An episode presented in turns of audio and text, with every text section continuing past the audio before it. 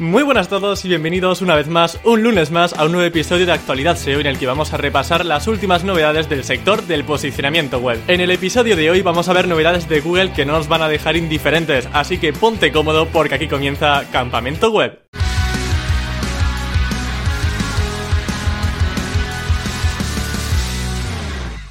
Pues resulta que Google será nuestra nueva madre con el nombre de MAM. Y es que MAM promete ser un modelo de lenguaje incluso mil veces mejor que BERT en cuanto a interpretación de keywords e intenciones de búsqueda. Así que miedo me da lo que pueda hacer Google con eso. De hecho, una de las novedades más importantes que tiene MAM es que podrá interpretar no solamente textos, sino también imágenes. Por ponerte un ejemplo, si en una imagen aparecen varios dulces y tú le preguntas a Google que qué dulce de los que aparecen tienen menos calorías, lo que hará MAM será procesar toda esa información para ver qué dulces están apareciendo en la imagen y posteriormente con su base de datos te va a decir cuál de esos dulces tiene menos calorías. De hecho, no solamente va a poder cruzar datos de texto e imágenes, sino que también aspiran a poder procesar vídeos en un futuro. O sea que esto la verdad que prometen. No sé si para bien o para mal, pero desde luego va a ser cuanto menos curioso.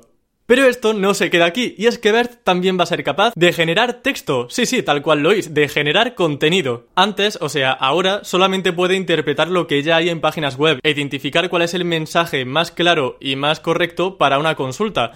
Pero es que cuando MAM se lance, va a poder crear un texto desde cero en base a lo aprendido. Y claro, a nivel práctico, con esto en mente, lo que puede suceder en un futuro es que los rich snippets no solamente tengan texto literal sacado de una página web, sino que es probable que Google realice su propio contenido y en base a todo lo que ha indexado y rastreado por todas las páginas web para crear un contenido único. Así que en un futuro Google podría realizar sus propias respuestas únicas en su buscador. Ahora bien, si vamos un poco hacia atrás, los que estamos alimentando ese monstruo somos nosotros, los webmasters, los que tenemos páginas web y los que estamos intentando hacer un contenido cada vez mejor. Así que yo espero que aunque esto pase y Google ofrezca respuestas únicas y generadas por él mismo, nos vaya enlazando también diciendo, vale, Google ha podido procesar esta información y sacarte esta respuesta única en base a lo que hemos leído anteriormente en tales páginas web creo que sería desde luego un gesto un poco bonito y ético también por parte de Google. Querido Google, ¿tú sabes cuándo va a subir el Bitcoin?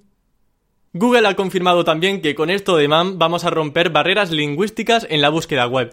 ¿Esto qué significa? Pues muy sencillo, si nosotros hacemos una consulta en español, va a poder posicionar perfectamente una web en japonés. ¿Y esto por qué os estaréis preguntando? Pues bien, porque MAM va a poder interpretar el contenido de diferentes idiomas y mostrarle la mejor opción al usuario independientemente del idioma origen. Eso sí, yo espero que MAM al menos nos ofrezca el contenido traducido a nuestro idioma, porque si no ya me veo yendo a una academia de japonés y de coreano y de italiano para poder ver todo lo que me vaya dando Google. Vamos, si no sería una SERPs multilenguaje que eso no habrá quien lo entienda. Y es que, joder, ahora poniéndonos serios, esto me preocupa bastante porque ¿qué significa? ¿Que la competencia que vamos a tener va a ser a nivel mundial? No teníamos suficiente con lidiar con competencia de nuestro país, sino que también vamos a tener que lidiar con competidores que hablen en japonés, en coreano, en italiano, en francés, etcétera, etcétera.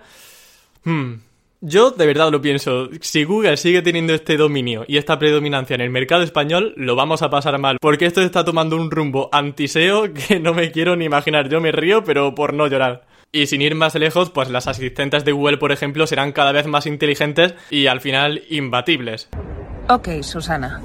¿Qué quieres que te diga? No, ¿qué quieres que te diga yo a ti? Puedo asistir con cualquier cosa. No, yo estoy para asistirte a ti. Yo te asisto a ti. No, yo te asisto yo a ti. soy tu asistente. No, yo soy tu. No, ¿eh? yo No, soy estás tu- corto, cuidado.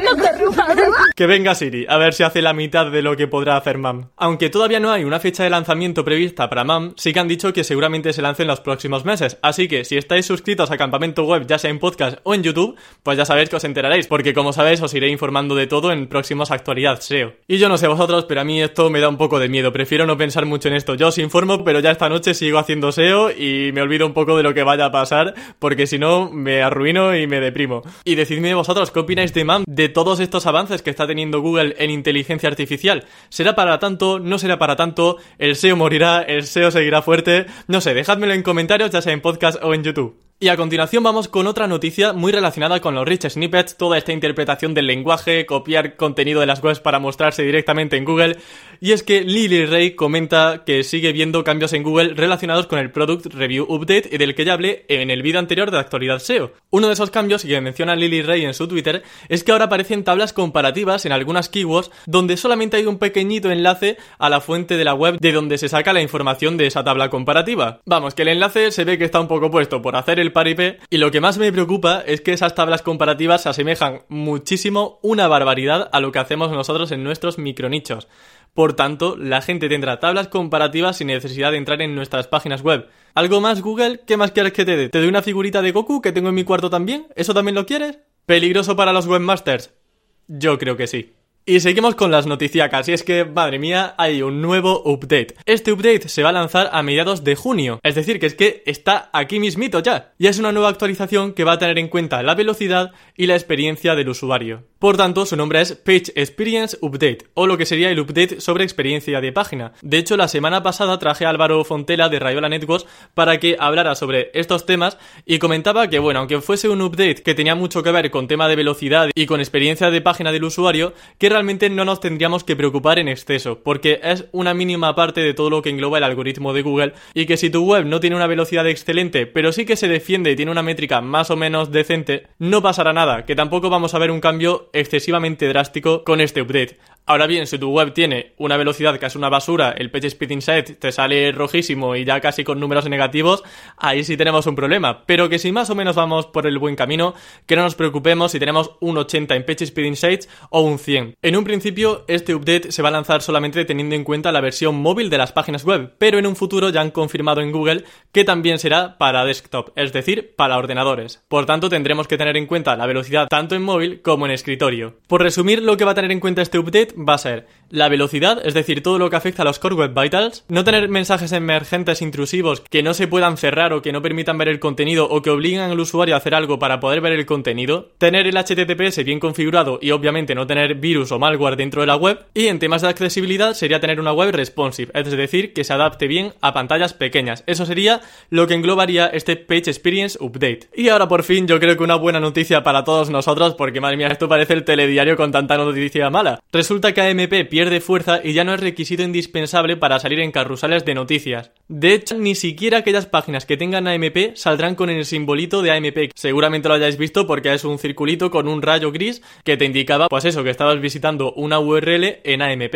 En definitiva, que lo importante ya no será tanto la tecnología que haya detrás de una web, como podría ser AMP, sino que lo importante será la experiencia de página, que la web cargue rápido y que el usuario pueda tener una buena experiencia de navegación. Eso sí, si tienes AMP, no toques. Esto simplemente es una oportunidad para aquellas webs que no tenían AMP de salir en el carrusel de noticias, pero si ya lo tienes integrado, déjalo así, déjalo como está, porque sin duda AMP es una buena tecnología que hace que la web cargue mucho más rápido, que sea mucho más ágil, entonces no te va a restar. Así que si ya tienes AMP, deja el AMP quietecito y continúa optimizando otros factores. Y para terminar, probablemente Discover tenga cada vez más presencia en la aplicación de Google Chrome. Y es que han sacado un flag que es como se conocen a las betas, a las versiones experimentales de Google Chrome, y en una de esas versiones de prueba han visto cómo Discover ocupa tres cuartas partes de la pantalla.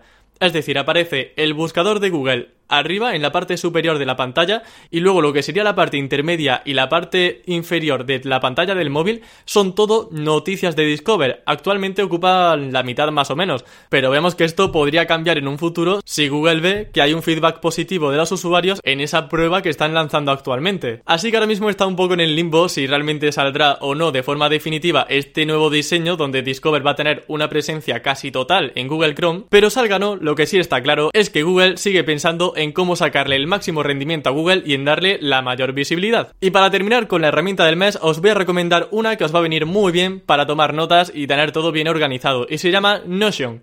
Yo realmente usaba mucho mi agenda y he probado de todo. He probado Trello, Todoist, pero al final me he quedado con Notion porque tiene una interfaz súper limpia, es vamos, completamente gratuita casi porque tiene casi todo gratuito y puedes crear páginas, puedes crear listas, puedes casi hacer un artículo como si fuese el Gutenberg de WordPress en tu móvil o en el escritorio. Así que para tener todas las notas tanto en escritorio como en móvil, pues viene muy bien. Y ya os digo que a nivel de edición es como si escribieses un artículo en WordPress. Así que yo la tengo ahora mismo como herramienta favorita para tomar notas, para que las ideas no se vayan por el camino y tenerlo todo bien anotado. Así que espero que os sea de ayuda también. Y eso es Recuerda darle un like, suscribirte, activar la campanita y nos vemos el lunes que viene con más campamento web. Hasta la próxima.